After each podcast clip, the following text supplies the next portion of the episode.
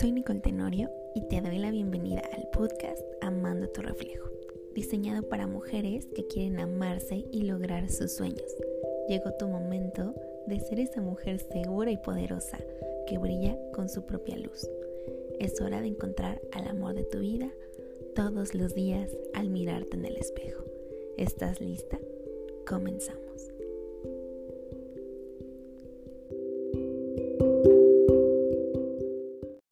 Hola hermosa, bienvenida a este episodio número 17, Encuentra tu propósito de vida.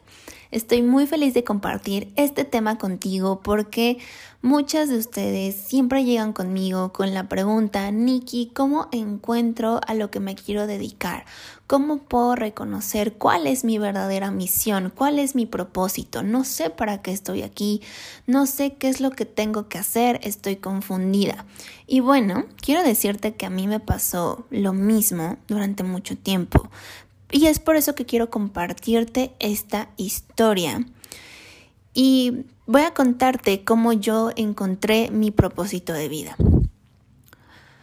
Cuando yo era niña, yo me acuerdo que siempre jugaba a ser maestra, jugaba a la cocinita, eh, jugaba a llevar a mis Barbies de viaje y era una niña muy, muy creativa, era una niña muy detallista en el tema del juego. O sea, siempre estaba jugando con todos mis juguetes, me la pasaba horas jugando, me encantaba. Y yo era una niña muy imaginativa. Entonces, siempre estaba creando historias de mis juguetes y me la pasaba muy bien. Yo era una niña eh, introvertida, ¿ok? Yo nunca fui esa niña que eh, le gustaba jugar mucho con otros niños. Yo siempre fui muy introvertida, muy tímida, eh, hasta cierto punto insegura. Y bueno, es por eso que yo, digamos, como que me escudaba en mi propio mundo y hasta tenía amigos imaginarios porque de verdad yo no me sentía bien estando con otras personas, ¿ok? Otros niños. Así que cuando yo iba en la primaria, justamente, em, pues había unas, unas cosas, o más bien como unas clases, unas tareas que se llamaban orals, que era en inglés. Ajá, en la clase de inglés teníamos que hacer una presentación en frente de la clase en inglés y presentabas un tema, ¿no? Entonces yo me acuerdo que cada vez que me tocaba hacer un oral, hacer esta presentación que además era muy importante para tu calificación, pues mi mamá y mi papá me ayudaban muchísimo a preparar todo lo que tuviera que ver con el tema, ¿no? Del oral, que era la presentación en inglés. Entonces mi mamá siempre fue muy exigente conmigo en el tema de la escuela. Desde niña yo tenía que sacar las mejores calificaciones, eh, tenía que sacar el primer lugar, si no ella eh, pues se molestaba mucho si yo no como que cubría esa expectativa, ¿no? Entonces, bueno, gracias a ese punto, ella era muy exigente conmigo y más cuando era un orado. Entonces siempre la preparábamos muchísimo y siempre estaba ella ahí conmigo repasándolo y me decía, a ver, vuélvelo a decir, vuélvelo a decir.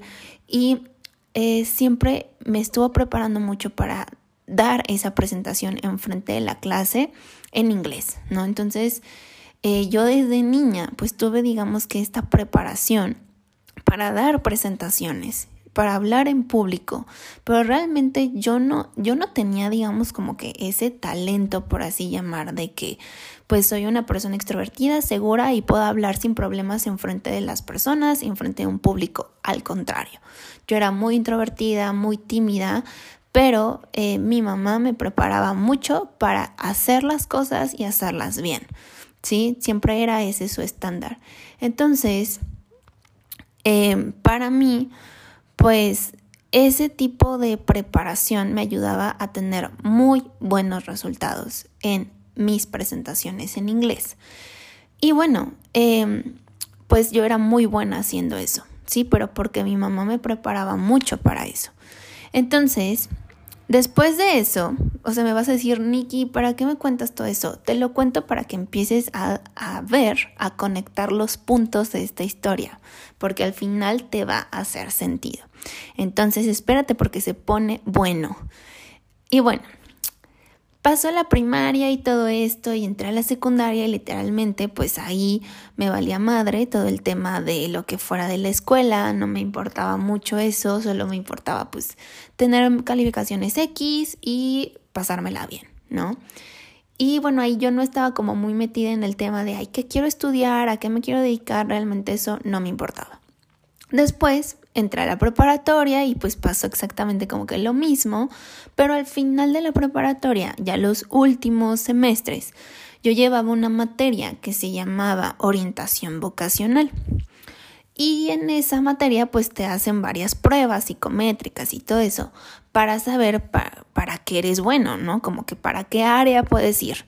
Y me acuerdo que en esa prueba que me aplicaron me salieron dos como carreras que se adaptaban más de acuerdo a mis resultados en ese momento, que uno era el diseño de interiores y otro era psicología. Y yo dije, no, diseño de interiores no me gusta, eso no es para mí. Y dije, ah, pues psicología me hace sentido, la verdad sí me gustaría aprender de eso. Y justo hablé con mi maestra y me preguntó, pues, ¿qué es lo que a mí me gustaba, no? ¿Qué es lo que a mí me llamaba la atención? Y yo le dije, la verdad es que lo único que yo quiero es ayudar a las personas. Yo quiero ayudar a las personas a ser más felices. No sé cómo, pero yo quiero hacer eso. Y le dije, y la verdad, me interesa mucho el tema de descubrir, pues, por qué nos comportamos, cómo nos comportamos, todo el tema de la parte como de la mentalidad, de cómo esto se refleja en nuestras relaciones, todo eso me causa muchísimo interés y curiosidad.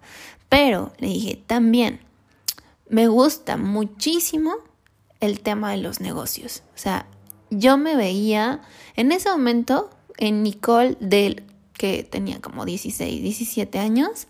En ese momento, esa Nicole se veía a ella misma como una directora de una empresa chingona, ¿no? Entonces, bueno, ese era mi, mi como mi visualización de lo que yo quería hacer. Y yo le dije, a mí me gustan las empresas, a mí me gustaría entrar a la parte de negocios y me interesa mucho la parte de marketing. O sea, el tema de marketing se me hace súper, súper interesante, ¿no? Porque ves todo el tema del comportamiento del consumidor, etc. Y ya me dijo esta maestra así como, mira, pues puedes estudiar psicología y luego haces una maestría, un diplomado o algo así en marketing y ya tienes las dos cosas. Y me hizo mucho sentido. Yo dije, ah, pues va, me late, me late esa idea. Y empecé yo a investigar más del tema de, de, psicología y yo empecé a estudiar esa carrera. Sí, entré a la universidad y siempre me enfoqué mucho en el tema organizacional, por el tema de los negocios, que a mí era lo que me gusta y me gustaba en ese momento. Entonces yo dije, yo jamás voy a dar terapia. O sea, a mí no me gusta dar terapia, a mí no me gusta la psicología clínica. A mí me gusta la psicología aplicada a todo lo que tenga que ver con el tema de un negocio y de una empresa, ¿no? Entonces, básicamente el tema del capital humano en las empresas. Así que yo me preparé justo para eso y siempre quise trabajar en una empresa, en recursos humanos, en desarrollo organizacional. Desarrollo organizacional es justamente el área en las empresas donde se encarga de crear estrategias para mejorar la calidad de vida de los empleados, para aumentar el engagement de sus empleados para mejorar su desempeño y su desarrollo en la empresa. El engagement significa que la persona quiere quedarse en la empresa y se pone la camiseta de la empresa. Para todo eso y para más, funciona esa área de desarrollo organizacional y siempre me encantó porque es muy estratégica.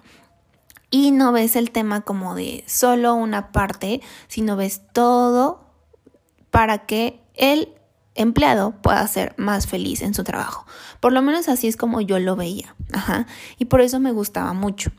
Entonces empecé a trabajar mientras estudiaba en recursos humanos, después me gradué y todo, y empecé a trabajar en una consultoría en el área de desarrollo organizacional, específicamente en el punto de la gestión del cambio. Entonces en gestión del cambio yo aprendí a justamente ayudar a las personas a adaptarse al cambio en las empresas. Entonces, algo que me empezó a encantar fue dar talleres de liderazgo y de comunicación porque eso ayudaba muchísimo a los, a los líderes de estas empresas a justamente desarrollar todas sus habilidades para apoyar a sus equipos y que pudieran lograr eh, adaptarse a ese cambio, ¿no? Y bueno, ahí empecé a dar muchísimos talleres a muchos líderes a lo largo de todo el país y me encantó. O sea, dije, me encanta dar talleres, me encanta hablar de esto, soy muy buena haciéndolo y descubrí ahí un talento, un talento que desde niña ya tenía, que era la parte de presentar ajá, un tema en frente a un público. ¿Sí? Entonces, ahí es como empiezas a conectar los puntos. Y bueno, después yo caí como en un momento donde estaba muy, muy confundida porque dije, es que yo no me quiero dedicar a esto siempre, yo quiero ayudar a las personas, no quiero ya ayudar a las empresas, quiero ayudar a las personas. Entonces, pues yo estaba como muy frustrada porque no sabía qué quería y a lo largo de toda mi vida siempre, siempre me llamó muchísimo la atención el tema de el fitness. Como ya varias de ustedes saben, em, pues yo estaba muy obsesionada con el tema de la alimentación, del ejercicio, etcétera, desde la prepa. Entonces, dije, la verdad es que me encantaría aprender algo que tuviera que ver con nutrición, pero no me voy a aventar otra carrera, no voy a estudiar otra carrera, voy a buscar una certificación o un diplomado, algo así, para aprender un poco más acerca de este tema. Y así fue como encontré la certificación de Health Coaching. Y dije, está increíble porque esta certificación no solamente es de nutrición, de alimentación, sino es de todo lo que tiene que ver con salud integral. Así que dije, esto es lo que quiero, me inscribí y me certifiqué como health coach. Obviamente un año después de que tomas la certificación, ¿ok? Entonces, bueno, a partir de ese momento empecé a dar coaching uno a uno a mis amigos, a mi familia, a mis conocidos, para que cambiaran sus hábitos, mejoraran su alimentación. Me empecé a estar súper obsesionada con el tema de la alimentación, del ejercicio. Hice otra certificación en entrenamiento funcional porque me encanta entrenar y siempre quise aprender de eso. Entonces me empecé a certificar y a capacitar en esos temas que yo quería. Entonces, a partir de eso, pues nació una nueva como em, decisión, ¿sí? Oportunidad de hacer algo diferente. Entonces me di cuenta que realmente yo ya no quería trabajar en una empresa, no me gustaba porque donde yo trabajé, pues no sentía que cuidaban a los empleados tanto. Ajá. Entonces yo lo que quería realmente no era estar ya en una empresa, yo quería crear mi propio negocio. Y me acuerdo perfecto, igual desde la universidad, yo decía, es que yo quiero mi propio negocio, yo quiero mi propia consultoría. Y me acuerdo que una maestra, cuando yo le dije, me dijo, pues es que tienes que quedarte mínimo 10 años en una empresa y después ya vas a poder tener tu consultoría, ¿no? Tu propio negocio. Y yo me quedé con esa idea. Entonces yo pensé que tenía que ser así para tener mi propio negocio. Y después me di cuenta que no era así, que realmente podía empezar a emprender desde ya y poder empezar a crear mi propio negocio, porque yo dije, no voy a aguantar en una empresa más, no voy a aguantar, voy a explotar, porque ya había explotado, ya había tenido crisis de estrés y no me estaba funcionando porque yo ya no conectaba con lo que estaba haciendo. Entonces ya era muy frustrante. Y bueno, gracias a que me capacité, empecé a darme cuenta que realmente lo que quería era crear un negocio propio que ayudara a las personas a tener bienestar integral. Porque a su vez, cuando me certifiqué como health coach, empecé a tomar otros cursos que tenían que ver con cambio de mentalidad, reprogramación mental, y todo eso me ayudó a mí muchísimo y lo empecé a implementar con mis alumnas de coaching. Entonces, tomé muchos pasos para aumentar mi seguridad, mi autoestima, amarme a mí misma, cuidar de mí y a su vez dedicarme a lo que amo. Entonces realmente así fue como nació Nikki Wellness y así es como nació este negocio propio, el cual amo y el cual está completamente conectado con mi propósito, con mi alma, con mi ser, con mi corazón. Y te cuento todo esto para que veas que encontrar tu propósito no es de la noche a la mañana, pero siempre ha estado presente en tu vida. Porque mi propósito de vida siempre fue, siempre ha sido y siempre será ayudar a las personas a ser más felices. Yo siempre lo supe, siempre supe que quería eso. Entonces, yo puedo ayudar a las personas a ser más felices desde muchos puntos. Puedo ayudarlas con su autoestima, con su cambio de hábitos, con la parte de alimentación, de ejercicio. Los puedo ayudar a encontrar el trabajo de sus sueños. Los puedo ayudar a conocerse a sí mismos, sus talentos. Entonces, todo lo que yo hago parte de este propósito. Esa es mi base, esa es mi misión.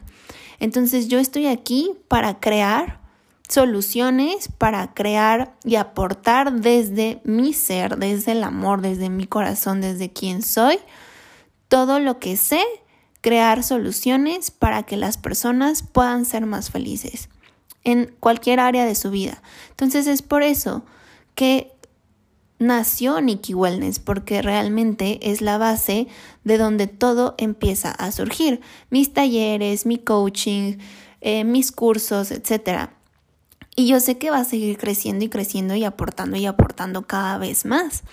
Entonces, mi propósito siempre estuvo presente, así como el tuyo siempre va a estar presente.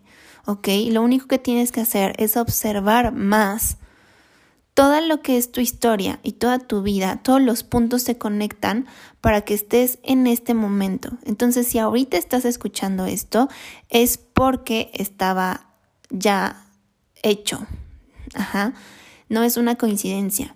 Entonces, ¿cuáles son las claves para que encuentres tu propósito de vida? Lo que a mí me funcionó es conocerme a mí misma. Tienes que conocerte a ti, reconocer cuáles son tus talentos, cuáles son tus virtudes, qué es lo que te encanta hacer, qué es lo que amas hacer, qué es lo que puedes pasar horas haciendo y no te cansas, no te fastidias de hacerlo. También la siguiente clave es tener claridad de lo que realmente quieres y de la vida que sueñas vivir. ¿Por qué? Porque yo siempre quise un estilo de vida donde tuviera libertad de tiempo, de dinero, de espacio. ¿Qué significa? Que ese estilo de vida que yo sueño tener y que ahorita tengo, pues no lo tendría siendo parte de una empresa, de una oficina convencional donde tengo horarios, donde tengo ciertos días de vacaciones, donde tengo que ir a cierto lugar en cierto momento, pues no me funciona. O sea, eso no va de acuerdo con mi estilo de vida. Entonces, ¿para qué voy a buscar un trabajo en una oficina cuando no está alineado con lo que yo quiero? ¿Sí? Entonces, tiene que haber mucha congruencia entre quién eres, el estilo de vida que quieres y a lo que te dedicas, lo que amas hacer y obviamente tu propósito. Entonces, tienes que empezar también a reconocer esos talentos, como te dije, y darte esta oportunidad de monetizar esos talentos, porque muchas veces creemos que no es posible. Monetizar lo que nos encanta hacer. Y yo te lo prometo, lo pensé durante mucho tiempo. Yo nunca pensé que me pudiera dedicar a lo que me dedico y ganar seis veces más de lo que ganaba en una empresa teniendo mi negocio. Pero ahorita es una realidad para mí. Entonces, si es una realidad y es posible para mí, también lo es para ti. ¿Ok? Entonces, sí, todas las personas en esta vida pueden monetizar su talento. Y también algo muy importante del propósito de vida es aportar desde el amor, ¿ok? El propósito de vida no lo encuentras así como que hay alguien que me venga a decir a quién, a qué soy buena o que me vengan a, a dar trabajo porque esto es lo que es mi propósito y no, muchas veces el propósito de vida no cambia, no cambia porque es una misión, se mantiene, es como una esencia, o sea, se mantiene durante el tiempo. Lo que cambia es la forma en la que vas eh, dándole vida a, esa, a ese propósito o a esa misión. Yo a mis alumnas siempre les hablo de su misión divina. Entonces, esa misión divina, que es tu propósito, nunca cambia, pero sí la forma en la que la llevas a la realidad. Entonces tú puedes hacerlo a través de un trabajo, puedes hacerlo a través de un negocio, a través de una inversión, a través de una experiencia como un viaje, como ser mamá, etcétera, ¿no? Entonces hay muchas formas, no hay solo una forma de hacer tu propósito una realidad. Entonces, querida, pues todo esto te lo cuento para que te caigan los 20 y para que puedas empezar a observar observarte a ti y reconocer cuál es ese propósito para conectar con ello desde el amor y puedas amar tu vida. Así que muchas, muchas gracias por escuchar. Muchas gracias por estar aquí. Te recomiendo que te registres a mi taller online gratuito si quieres conocer un poco más de mi historia y más allá de mi historia que puedas conocer los tres secretos para amar tu reflejo y ser la mujer de tus sueños. Te espero en este taller. Lo único que tienes que hacer es ir a la liga www.nikiwellness.com.mx diagonal taller amor propio y ahí lo puedes tomar. Recuerda compartir este episodio en tus redes sociales, con tus amigas y con todas las mujeres que sabes que merecen encontrar su propósito y amar lo que hacen. Te escucho en el siguiente episodio.